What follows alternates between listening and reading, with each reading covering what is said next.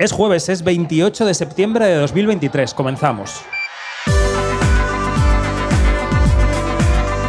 Quinótico. Cine, series y cultura audiovisual con David Martos. Quinótico.es 148 días después de su arranque, la huelga de guionistas ha llegado a su fin. Hay acuerdo del sindicato WGA con la patronal de Hollywood para poner coto a la inteligencia artificial, para compensar un poco mejor a quienes escriben las películas y para nutrir algo más las salas de guion de ciertas producciones. Esto quiere decir que la presión sindical funciona, que parar el carrusel hace que ese giro del carrusel sea un poco más justo. Les toca a los actores ahora. La promoción de la temporada de premios se ha apelotonado hacia diciembre y está deseando ponerse en marcha. Nosotros estamos en San Sebastián, donde se está jugando la batalla por el Oscar a la mejor película internacional, todavía afectados por los paros. Así que empezamos con todo. Soy David Martos y esto es Quinótico. Y antes de empezar con el observatorio, la teletienda de cada semana. Estamos en quinótico.es, primera con K y segunda con C. Tenemos una newsletter todas las mañanas de día laborable que escribimos para que sepáis lo mejor, lo más granado de lo que está ocurriendo. Os podéis apuntar gratis en nuestra web. Y siempre os recordamos que creemos que el periodismo de calidad, periodismo sobre el audiovisual también, hay que pagarlo. Así que si queréis echar una mano, quinótico.es barra suscripción. Ahora escuchamos un tráiler, el tráiler de El superviviente de Auschwitz, que llega, ha llegado esta semana a los cines, y a la vuelta del sonido del tráiler empezamos con El Observatorio. Me interesa su historia. Soy el superviviente de Auschwitz. Pero nadie sabe cómo lo consiguió. La chica que dejé en mi país no sabe que estoy vivo. Quiero convertirte en una atracción. Necesito ganar. No puedes, pero puedes sobrevivir. ¿Merece la pena luchar por ella?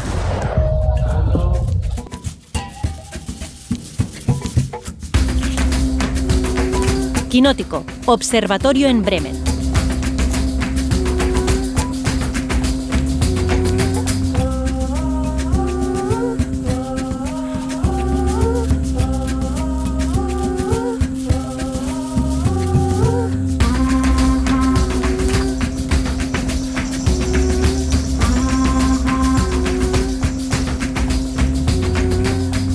Os he dicho buenos días porque la tradición del programa semanal es decir buenos días, pero esto lo estamos grabando un miércoles por la tarde en el Cursal, en nuestro set. María Guerra, buenas tardes. Hola, ¿qué tal? Buenas tardes. ¿Dónde has estado desde, desde que te vimos aquí el viernes? Madre mía, es que lo malo de los festivales, eh, bueno, yo empecé en la vida haciendo festivales, ruedas de prensa, entrevistas y ahora me, también me dedico a ir a actos de industria. Y la verdad es que es interesante porque es ver que la pasta que hay detrás, que los, los periodistas, como tú bien has dicho, esto no es gratis, pero y nosotros no estamos en ese carrusel de pasta, ya te lo digo, pero estoy entendiendo que la industria eh, mueve muchísimo dinero y que es importante que la gente lo sepa. Yanina Pérez Arias, dueña y señora de este observatorio. ¿Cómo estás? Buenas tardes. Muy, muy, ¿qué tal? ¿Cómo ha sido tu día? Bueno, eh, bastante movidito, pero muy sustancioso. Bueno, muy bien. ¿Y Dani Mantilla, hola? Hola. ¿Has visto buen cine? He visto poco cine, solo he visto una película y media porque he tenido que, Eso es todo lo que yo he visto en todo el festival.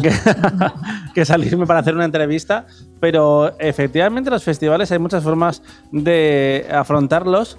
Eh, puedes venir en plan prensa rasa, que es como he venido la mayoría de años, y tu vida transcurre en el, en el principal. Este año vivimos aquí, eh, es nuestra casa. Y luego están los eventos de industria. Y realmente te puedes montar tu propia aventura con San Sebastián, con Cannes y con todos los festivales gordos. Para aventura en la que han vivido los guionistas en Hollywood, que ayer, eh, bueno, las- las- la, la junta directiva del VGA, tanto la este como la oeste, ratificaron el preacuerdo alcanzado con la AMPTP. Todo esto son siglas que yo me he tenido que aprender por la newsletter. Eh, hay, hay acuerdo entre los guionistas y la patronal. El acuerdo consiste en varias cosas, eh, pero fundamentalmente que le ponen letra, le ponen, ponen negro sobre blanco el asunto de la inteligencia artificial, que es muy interesante. Dicen, esto no es material fuente para las películas, es simplemente una herramienta. Decir, está el Word, el Excel y la inteligencia artificial, que es interesantísimo. Y mm, eso por un lado, ¿no? Y que no. Y que tienen que informarles a los guionistas cuando va a estar presente. Hay, hay letra pequeña muy interesante, yo creo que es donde más se ha avanzado del acuerdo. Luego están los residuals, es decir, ese dinero que van a cobrar, que va a ser poco realmente, pero bueno, los guionistas por las reproducciones de sus obras en streaming, en el streaming internacional, han conseguido que les den de manera privada los datos, las plataformas a los guionistas. Esto, es esto se abre la espita, se abre la Interesante. porque eso se va a filtrar, claramente. Eso va un día en el Hollywood Reporter, alguien con mala baba le va a dar un enviar Claro. y nos vamos a enterar, afortunadamente. Y eh, luego también han nutrido un poco más las salas de guionistas. Se han quedado lejos de lo que pedían, pero va a haber más guionistas por producción porque los eh, de la patronal estaban siendo un poquito negreros y querían escribir muchas cosas con poca gente. me Eso es suena así. todo. Dani me mira como diciendo, no te van a poner publicidad. No, Pues sí no, la van no, a poner. no me refería a eso. Sí la van a poner. Bueno, ¿qué opináis? ¿Qué pensáis? ¿Creéis que vienen los actores ahora? ¿Creéis que esto es el, el comienzo del fin de la cosa? ¿Se respira la gente que está viniendo aquí? Yo creo que Dani, que se- además has escuchado las entrevistas de las casas de ventas que han venido por aquí, se nota que están ya viendo el final del túnel. Está hablando ahora con Craig Gillespie, eh, director y productor, eh, y le he dicho que es de los pocos americanos que ha venido a presentar película. Y me ha dicho, un momento, no debería estar aquí. Digo, no, no, tranquilo, tranquilo. ir a casa. Ya parece que, que todo se está acabando.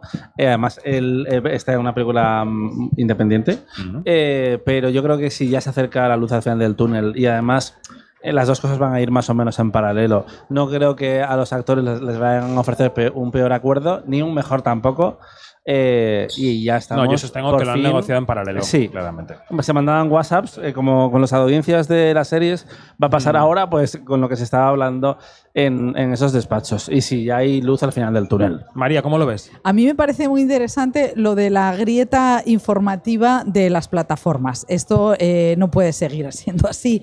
Eh, quiero decir que evidentemente las plataformas tienen, porque las haciendas públicas de todos los países les piden ciertos, eh, cierta información que la tienen que dar, que está siendo em, confidencial y, y evidentemente eso, como dice eh, David, va a hacer ver una brecha informativa y, ya yo creo que es el principio del fin de estos reinos que han estado en unos años eh, aterrorizando a, la, a la industria.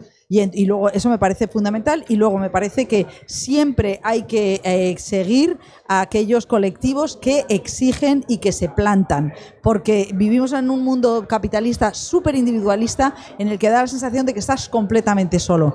Entonces, eh, bueno, es, es una noticia fabulosa el mero hecho de que haya existido la huelga y su resolución. Totalmente. Janine ha estado hoy con Jessica Chastain, la protagonista de Memory y productora de Memory, ¿no? ¿Es productora ella o no? Ah, pensaba que sí. Perdón, perdón. Pues no productora, pero mm, impulsora, porque ella la está defendiendo como si fuera suya.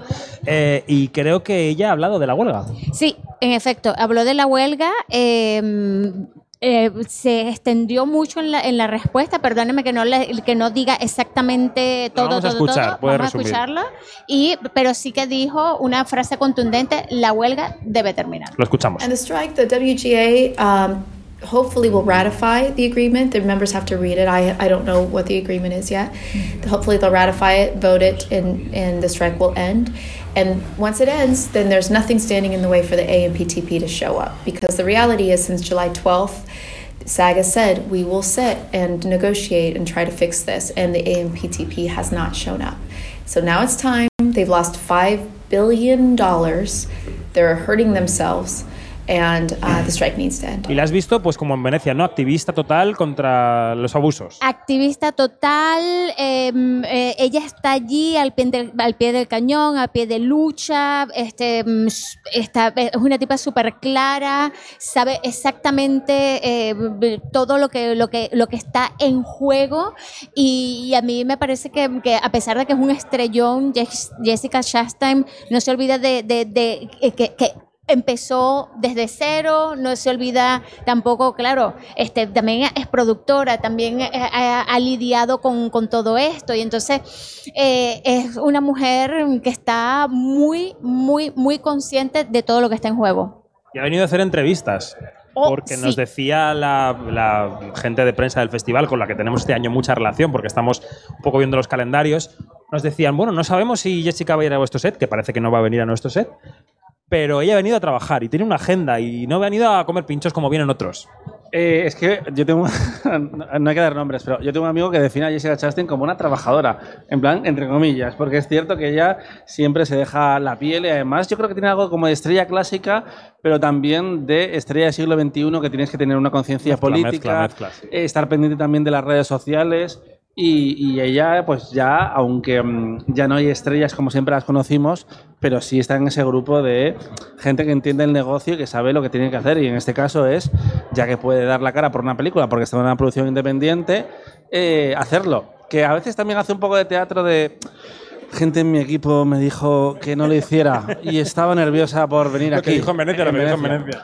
Que hay, hay una parte de verdad que estoy convencido que es así, pero pues es una actriz y los actores y actrices son como son. Eh, yo, mm, por favor, si veis a Jessica Chastain, le tenéis que preguntar si sigue siendo vegana y qué ha comido o qué va a comer en estos restaurantes eh, Donostierras, porque las otras veces que ha venido decía que le ponían eh, menús eh, de colores, cosas verdes o menús en azul. Entonces, quiero decir, es una, una pregunta chorras, pero que forma parte del Star System, ¿no? Pero que desengrasa un poquito. Bueno, empecemos en nuestra sección conocida como el conchómetro, porque eh, sí, siempre que hacemos esto estos días saludamos a Argentina. Hola, Argentina. Eh, porque vamos a hablar de las películas de sección oficial.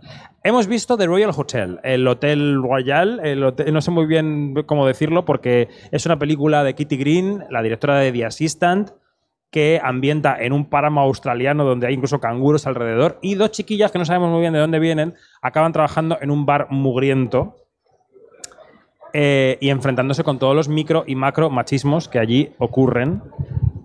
Julia Garner está en la película y te vamos a decir qué nos ha parecido. Eh, Empezamos por quien más le haya gustado. Janina, quizá. Sí, a mí me parece, bueno, Julia Garner es una, una chica eh, a la que hay que mandarle hacer un monumento. Esta, esta muchacha cada vez, o sea, con cada, con cada papel va más. Estamos viendo para allá porque está pasando ahorita La delegación de la película de Xavier Legrand puede ser para la rueda de prensa. exactamente. Eh, The Successors. Sí, y bueno, eh, perdonen la distracción, pero es que ha sido una comitiva muy, muy nutrida. Trajeada. Y trajeada. Ni siquiera para acompañar a Fan Bin Bin, ¿eh? Ni siquiera. bueno, eh, y, y me parece que, que es un planteamiento eh, muy, muy en sintonía, porque eh, en estas cosas de las casualidades, María y yo estuvimos sentadas eh, juntas Ah, ¿es anoche verdad? y estábamos hablando de, de- de ese territorio hostil, eh, muy masculino, muy, muy de, mm, de- de poner chiquita a las, a las mujeres, que también lo vimos en, en Un Amor, ¿no? Este, pero también está la, esa otra parte de, de mujer blanca que se va a, a, a un, a un campo para encontrarse a sí misma y lo que al final se encuentra es Hombre, pues a los. a- Dios. Claro, se encuentra al patriarcado. al patriarcado patriarcado. más salvaje, ¿no? Exacto, exacto. A, mí la verdad es que no sé si. eh, A mí me encantó la película, a mí me gustó muchísimo. A mí sí. me parece que tiene mucho pulso cinematográfico, que rueda muy bien, pero me parece que no llega a ningún, a ningún lugar. O sea, entiendo que está ahora mismo en este festival sobre la mesa el tema de las mujeres en el mundo amenazadas. O sea, ¿qué hace una chica, como, qué, hace una, qué haces tú tan solita? Bajo ese titular están eh, Un amor y esta, esta película en la que eh, las mujeres, por estar fuera de un entorno de seguridad, están continuamente amenazadas de ser violadas como poco. Entonces, ese es el, el, el- el leitmotiv de la película, eh, que es un western salvaje y me parece que está rodado muy bien, Sí. pero para mí al final no dice nada. Bueno, a ver, pero a- eh, esto hay que ponerle una, una cuestión de un, de un- de un contexto. Este, son dos chicas que van a Australia a hacer un working and travel. Eh, y claro, este, Australia que es una cosa horrorosamente grande, eh, exótica y todo esto lleno de canguros, pues tú te encuentras las costas que están pobladas, pero en el centro El Outback, hay- que se Eso. llama el Outback, sí, sí, el Exacto. desierto australiano. En el centro hay... O sea, la España eh, vacía. ya está. pero peor. A lo muy bestia. vacía. Pero muy vacía. Con un koala que los koalas son muy monos, pero son muy peligrosos. Son agresivos. Y los canguros también. Claro, lo también, ¿no? también. Y, lo- y los mineros eh, australianos, ¿no? Así es. Esas son otras bestias. Esas son las segundas bestias. Yo creo que es mejor medirse con un canguro, que siempre puedes escapar, o un canguro puede tener piedad de ti, pero un minero bestia eh, en Australia, en el confín del mundo, yo creo que no. Mira, yo dije que me parecía un amor en Australia y me trataron de loco ayer en, en el pase. Digo, si hay un montón de- de, Completamente de acuerdo. elementos eh, en común. Bueno, yo creo que no está a la altura de un amor no, de no, Royal no. Hotel. A mí. eh, Tengo que decir. No tiene la complejidad, ¿no? No, no, no, no, No, no, no, no, no. Y aparte me parece que, que me gusta más hablar o analizar The Royal Hotel que creo que la propia película en sí. Creo que conversa de una forma muy interesante con The Assistant, que es fantástica y que, y que se lo he dicho hoy a Kitty en la entrevista. Es que viene Kitty Green y le dice, hello Kitty. Claro, obviamente. ¿Cómo puede ser? Eh, le he dicho, creo que es la mejor película que se ha hecho sobre los abusos desde que explotó el, el Me Too. Y lo pienso sinceramente. Y creo que es una continuación muy interesante porque allí lo claustrofóbico era una oficina de trabajo normal y aquí de repente eh, vemos no a una sino a dos mujeres en mitad de la nada y aún así es un lugar completamente amenazante porque no sabes eh, cuándo puede pasar algo o lo que puede pasar porque puede pasar cualquier cosa y no va a haber nadie para, para ayudarte. Sí. Y creo que eh, cuando le pregunté lo del patriarcado, me ha hecho un poco de. A ver, obviamente, eh, la, me- la metáfora tampoco está muy construida. Sí, The Royal Hotel Que representa. tiene eso, que no está eso. muy bien construida la metáfora. Y creo que, que la película no va mucho más allá. Creo que hay una gran directora con una voz y con Sí, unos sí. temas muy claros. Y de hecho, quería que escucharais eh, cómo eh, cuando le han preguntado primero en la rueda y después hemos hablado aquí, hay elementos de terror en su cine. Los habían de Assistant y los hay aquí.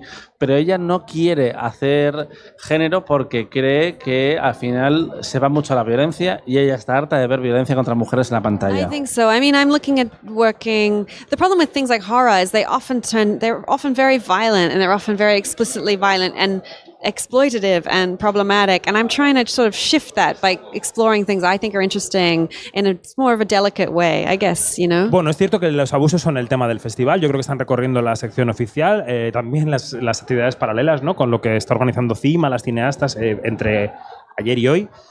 Em, yo para una película que veo voy a opinar, porque he visto pocas, de las extranjeras quiero decir, me parece que la película se queda un poco justa. Es decir, que sí que veo el, pu- el pulso de la directora, pero me parece que el tema lo está contado, que el western como escenario del abuso de poder está contado y que mm, yo esperaba un poco de profundidad en algunos personajes que no encuentro. No encuentro profundidad en la amiga de Julia que de repente se echa en brazos de los abusadores de una manera que no entiendo. No entiendo el abandono de la dueña de ese bar, no lo entiendo.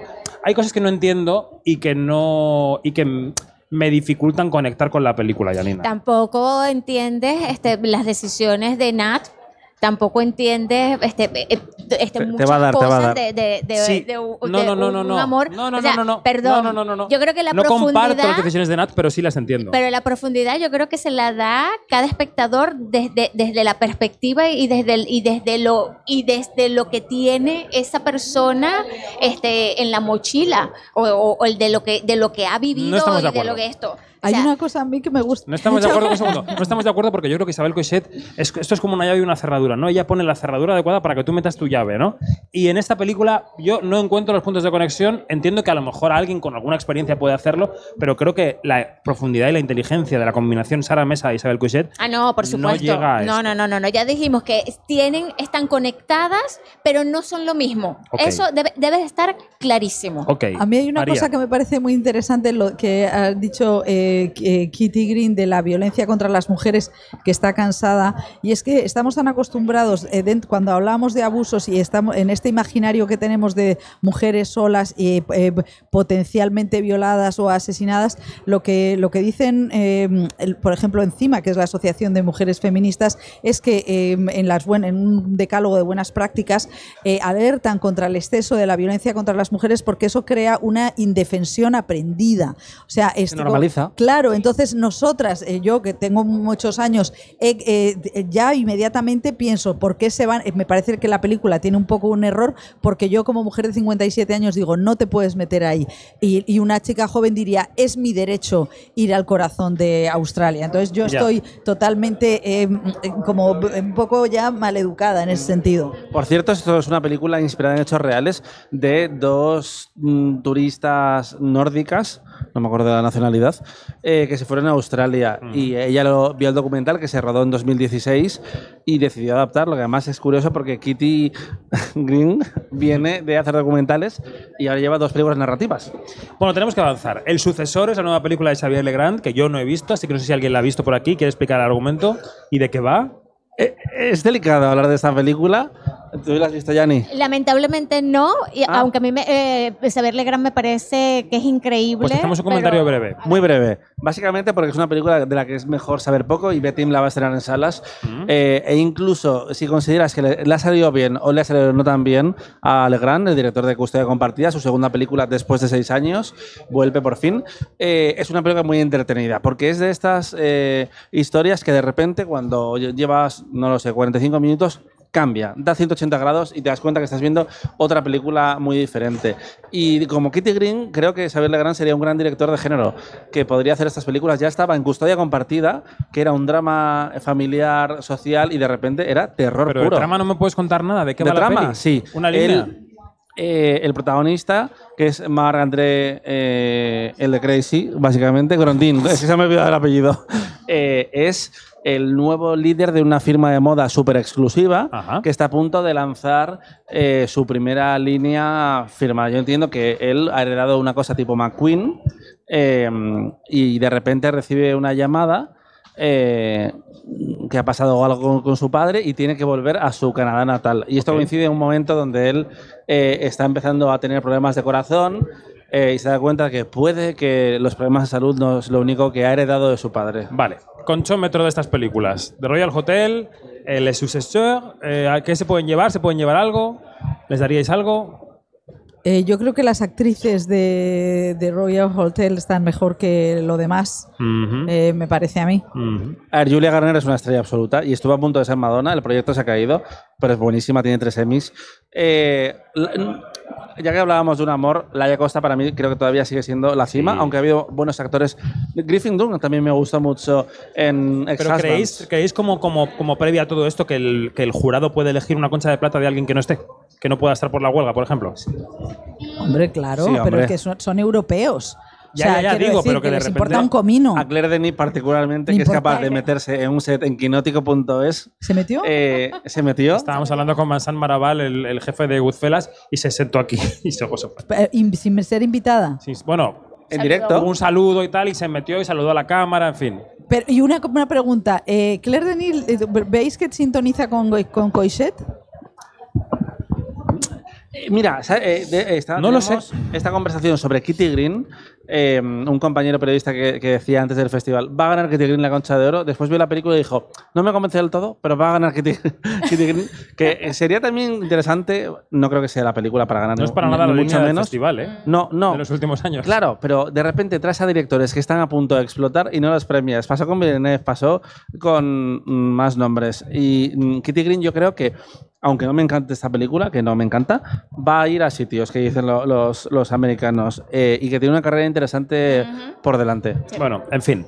Hablemos de la gala RTV, la gala de Chinas, la nueva película de Arancha Echevarría. Arancha Echevarría es una directora que está eh, siguiendo dos líneas claras que va entrelazando, ¿no? La línea de autora, que demostró con Carmen y Lola, que demuestra con Chinas las películas sobre su vida, sus preocupaciones, y luego las películas comerciales, ¿no? Ella ha hecho La familia perfecta y va a hacer políticamente incorrectos con la tres media, es decir, tiene dos carriles. Hay que de comer. trabajo. No, no, sí, sí, pero no solo que hay que comer, sino que esas películas, al menos hasta un determinado punto, generaban parroquia en los cines y generaban riqueza. Y No, no, y las comedias familiares ahora están yendo estupendamente. Y Lucía de Mani creo que también lo dijo con, con Maridos cuando estrenó la película Sí. después de hacer La Inocencia, que por cierto, Maridos la recibieron con bastantes buenas críticas, eh, más que la media bien en salas, de- del género, y fue bien.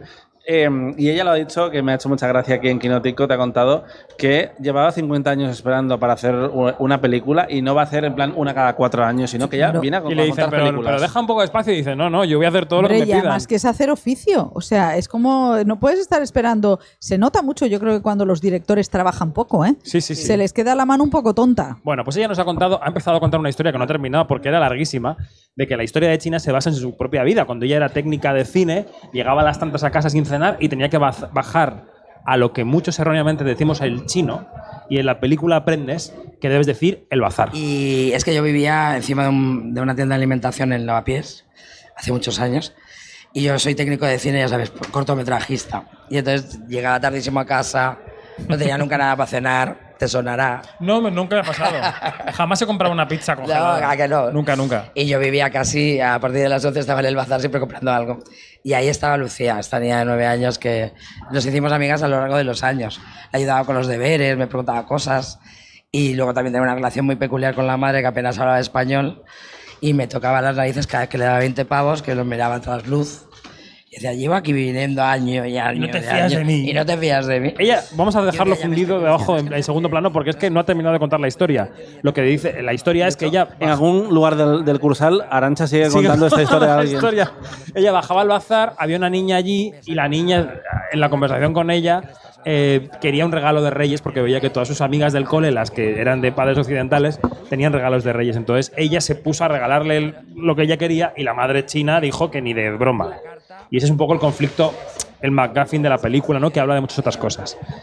¿Qué, ¿Cómo es Chinas, eh, María? Que la vimos además juntos en Madrid. Eh, bueno, es una película tierna. Es un, eh, como hizo con Carmen y Lola, humaniza a una parte de la población que sencillamente la tienes como si fuera un cromo. Que no, no, no, no te has parado a escucharles, el cine tampoco se ha parado y entonces a mí me encanta la parte de esta niña dentro del bazar y su madre, que es una señora que es una actriz no profesional, que es monumental. está fantástica. Es absolutamente brutal eh, y lo que es la familia china y los niños de segunda generación que hablan perfectamente eh, españoles, que son españoles, y eh, cómo la niña pequeña y luego la adolescente eh, se integran en esa, en esa España de clase obrera, me parece muy inquietante y sobre todo la adolescente me, me- me impactó muchísimo. Ye eh, una, una historia tremenda. Me parece que es capaz de, de unir eh, eh, sentimientos muy, muy eh, diferentes y en una parte me parece brillante. Luego hay una parte que no me interesa tanto, que es lo de la adopción de chinas,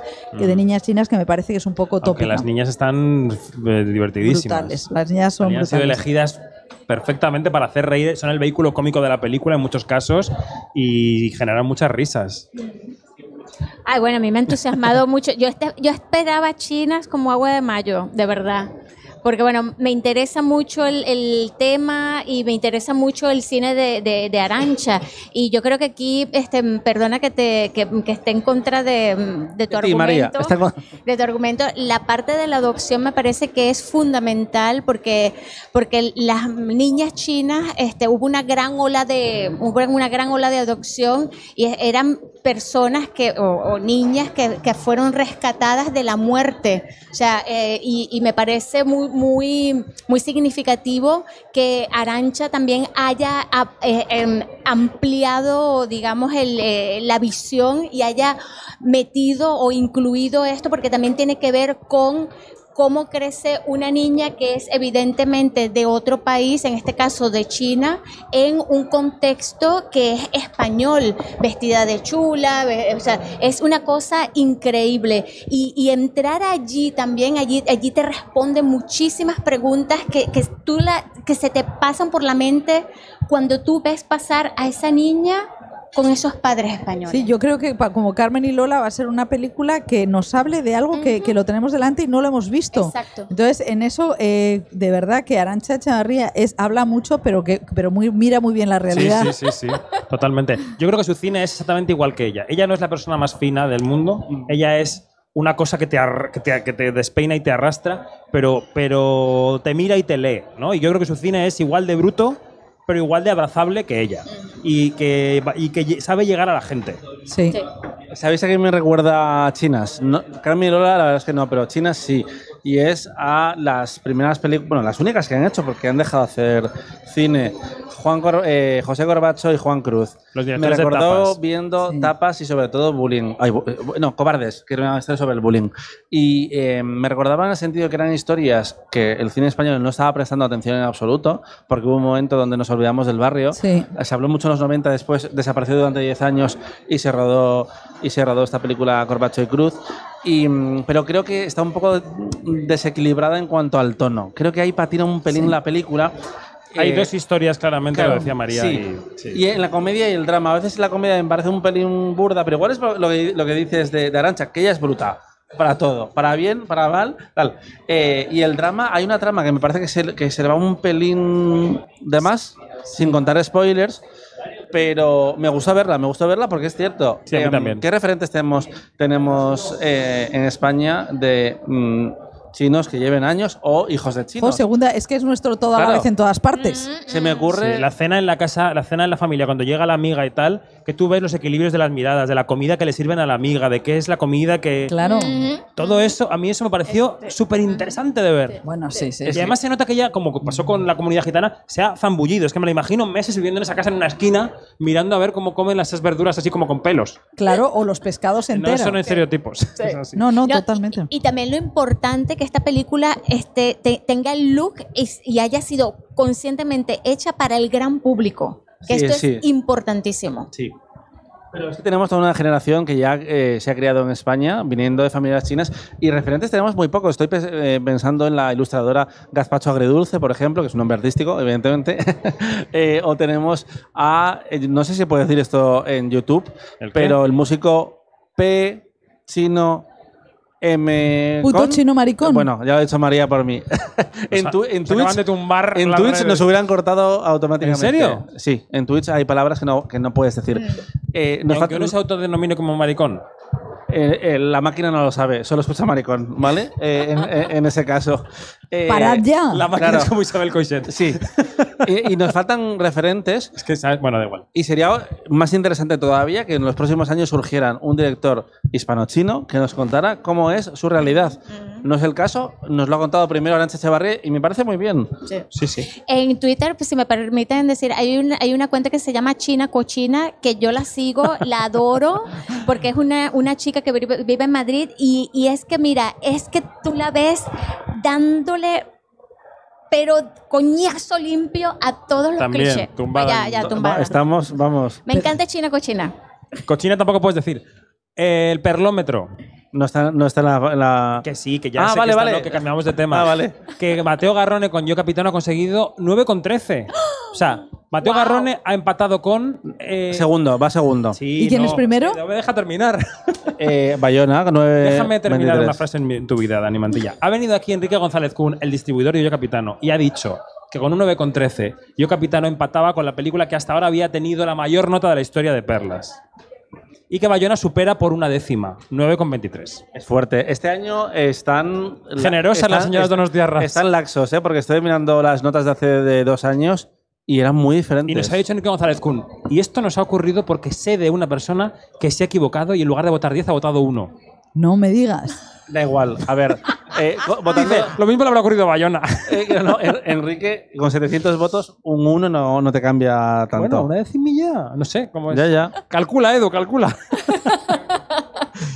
bueno, esto. Y entonces hoy entra al concurso, sabremos qué nota tiene. Eh, Dan Money, Golpe eh, a Wall Street. La película de Craig Gillespie, que ha venido aquí a estar contigo. Así que cuéntanos de qué va la peli y qué te ha contado Craig. Y te ha pasado un corte, ya que estás, haz todo. Bueno, estupendo. Eh, la película eh, es dumb money, que es como dinero tonto, y es el término que se utiliza en Wall Street, los capos de Wall Street, porque un poquito mafiosos son, para definir a la gente corriente que intenta eh, echarle un pulso al sistema e invertir. Y básicamente lo que sucedió hace unos años en, en la bolsa americana, a ver si lo cuento bien, es que eh, los inversores o un grupo de inversores apostó en contra de una empresa de videojuegos que ya estaba de capa caída, que se llamaba GameStop, eh, porque tú puedes apostar a favor y en contra de que a una empresa le vaya bien. Pues ellos dijeron, esto se va a hundir, vamos a ayudar a hundirles. Entonces, en Reddit, que es un poco el forocoches eh, de Estados Unidos, eh, decidieron, pues se van a cagar. Muy bien. Básicamente. Actores de esta película, ¿quién sale? Están Paul Dano, está América Ferrara, está Pete Davidson, está Seth Rogen, que ya hizo con él Pam y Tommy. O sea, todos los que tienen pinta de incel de Hollywood, pero que son buenos. Pero es muy guay ver a, ver a Paul Dano en, em, en un papel tan diferente a Pozos de Ambición, a Pequeña Miss Sunshine, a Love and Mercy. Se, se suelta la melena. O sea, no está tarao, no hace tarao. No, es un tío muy listo eh, y sobre todo que tiene fe. Él tiene fe en, en el sistema. eh, y le preguntaba a, Craig Gillespie, director de Yo, Tonya, eh, y de una película que a mí me encanta de Ryan Gosling, muy diferente, que se llama Lars y una chica de verdad. ¿Cómo haces para que no te pase como con El Lobo de Wall Street o Wall Street? Que son películas que hay gente que ve irónicamente Y otros la y romantizan. otros que dicen Jordan Belfort, eh, el puto amo. Así que. No ¿cómo- puedes decir eso, que nos Bueno, ya a estas alturas, ¿cómo se maneja el tono en una película así para no hacer una fantasía capitalista? It's interesting because you mentioned these these other films, Wolf Wolf of Wall Street, Big Shot. Um, they're from the inside looking out. It's like we're, we're actually getting to see how the these characters work within that system. This is very much from the outside looking in, and it's about the everyman, the every person, and and wanting to have some accountability for what's going on on Wall Street. So it's a very different perspective. ¿Y qué respondía? Eh, Pues que, que a él le parecía muy interesante esta película, aparte de, de porque sus hijos invertían en GameStop en un momento dado, como que estaban, estaban eh, en la onda. eh, le decía que habíamos visto La Gran Apuesta, que yo también le pregunté, le dije, yo es que en esa película no me meterá de nada. Y eso que hay un momento donde Margot Robbie aparece en una bañera y te explica un concepto eh, mm, económico. O sea, se hace como un Marisa Paredes en la hoguera de la piel que habitó. Sí. Tigriño, Y, ¿cuántas saudades? Total, o, o Blanca Portillo al final de Los amantes pasajeros. No, ¿cuál era? Los amantes pasajeros en plan, cariño, siéntate No, que te no, voy a contar no. algo. En- Ay, los abrazos rotos. Los abrazos rotos, en plan, siéntate que se, eh, que se acaba la película y no me da tiempo. Eh, y él, la película está bien contada, entiendes lo que está pasando, entiendes cómo funciona Wall Street y, y- y el truco que ellos tienen para ganar siempre, porque el dinero siempre gana y el capitalismo, sobre todo, gana siempre. Hablando de dinero, ¿quién nos va a hacer ricos en este podcast? ¿Quién nos va a traer aquí el dinero? María Guerra. Porque María Guerra esta semana ha estado muy en contacto con la industria. Aquí vino el otro día Carlos Rosado, el presidente de la Spain Film Commission, que es un gran contador de historias. Y eh, tú has trabajado muy estrechamente con él esta semana, has estado con ellos, ¿no? Sí, porque los, eh, la Spain Commission es una organización con ánimo de, sin ánimo de lucro que reúne eh, asociaciones, eh, oficinas de diferentes territorios españoles que le ofrecen, por ejemplo, a Juego de Tronos castillos. En España hay 280 castillos, en Juegos de Tronos necesitan castillos, entonces por eso han venido aquí. Bueno, entonces... este eh, Rosado siempre dice, no, la gente no sabe lo que hacemos, no sabe lo que hacemos. Bueno, dice que no se habla de los rodajes, que los periodistas solamente hablamos con actores y directores de la calidad de las películas, pero no prestamos atención a lo que pasa detrás y además hemos permitido que corra el bulo de que eh, el cine español es un sector de subvencionados. Y esto es mentira. Entonces, han hecho un estudio que es un, sobre el impacto económico de las inversiones extranjeras en España en los últimos cuatro años. Entonces, eso va, eh, eso lo hacen en Estados Unidos. O sea, eh, hay una cosa que se llama incentivo fiscal, que es un marco fiscal que eh, aplicó por primera vez Montoro. Que los que no os acordáis, Montoro era un, un, ministro de Hacienda del PP en 2014 que supuestamente odiaba el cine. Era como el ogro que no quería bajar el IVA al cine. Era la época en la que eh, mucha gente odiaba el cine español y tal. Entonces Montoro se inventó esto, al fin y al cabo lo que hizo fue copiarlo de Estados Unidos, que es lo que hacen, y entonces Estados, esta figura de la, mm, eh, del incentivo fiscal es yo te bajo los impuestos muchísimo, muchísimo si tú me traes eh, rodajes aquí. Y entonces es, te bajo los impuestos muchísimo, muchísimo, pero por ejemplo, por cada euro que te bajo los impuestos, en Teruel caen 12 euros por esos impuestos, eh, más los tres que se queda la Hacienda. Entonces, de lo que se trata con este estudio es de entender, de saber y de poner números a lo que se gana en este país con el cine. Otras, un titular y ya. Em, Isabel Coixet en su película Un amor, después de todos los créditos pone esta película, eh, en esta película han trabajado directa o indirectamente 1020 personas en La Rioja. Traca, traca, traca, traca. En cinco semanas, hoteles. eh, eso es lo que nos falta decir. Totalmente. Y, y entonces yo creo que voy a dejar directamente ya el periodismo y me voy a pasar al otro lado. No, no, no. A la Es, Film Commission, María. A la es la declaración de. Bayona en, Claro. en- en Venecia, en nuestra entrevista que hicimos en el set de Fred, Fil- Fred Film Radio y que ha ido repitiendo que dice, yo le enseñé la película La Sociedad de la Nieve en em, Los Ángeles y un ejecutivo se me acercó y dijo, ¿y estos rótulos que aparecen de Marvel con cientos de personas y todos españoles?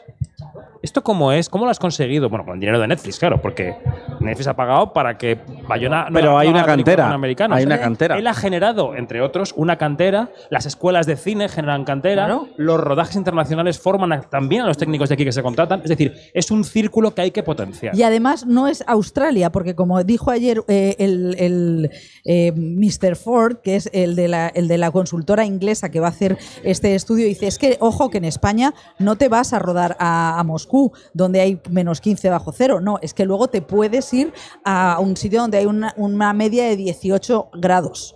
Entonces, no, eso es que la pasta gansa que cae para todos y todas y todes. Yo la Bilbao Vizcaya Film Commission, que es la que más conozco, porque allí organizamos unos feroz y luego he tenido relación con ellos, ellos presumen mucho de que pueden acoger un rodaje que en pocos kilómetros pase de las cumbres nevadas a la playa soleada.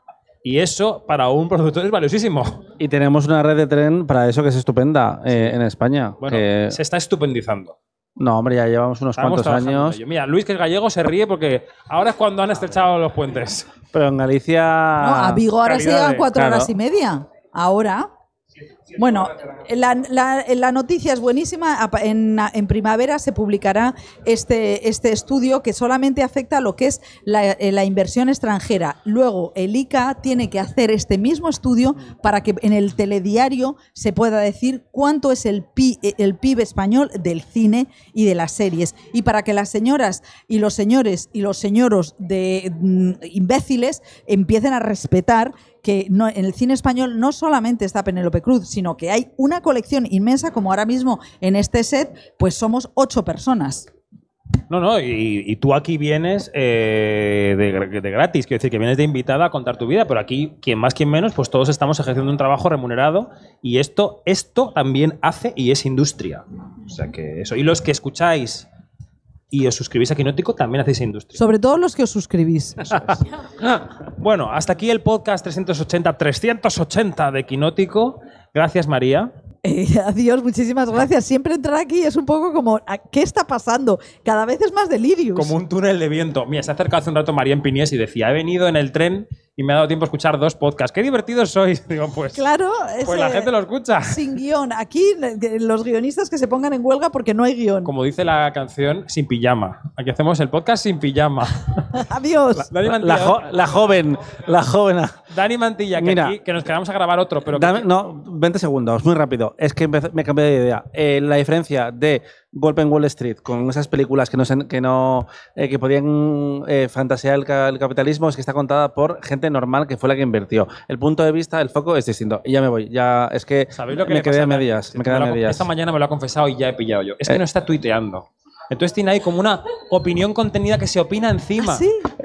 Eso parece, Entonces no sé. coge el micrófono y se vuelca. No, es que cambio de tema y se me olvidaba lo que iba a decir, por eso quería cerrarlo. Cambia de tema tú. No Voy sé. a seguir a China Cochina. Lo primero que haga es irme de aquí. Adiós, que me tengo que ir a otra Janina. cosa. Venga. Hasta luego.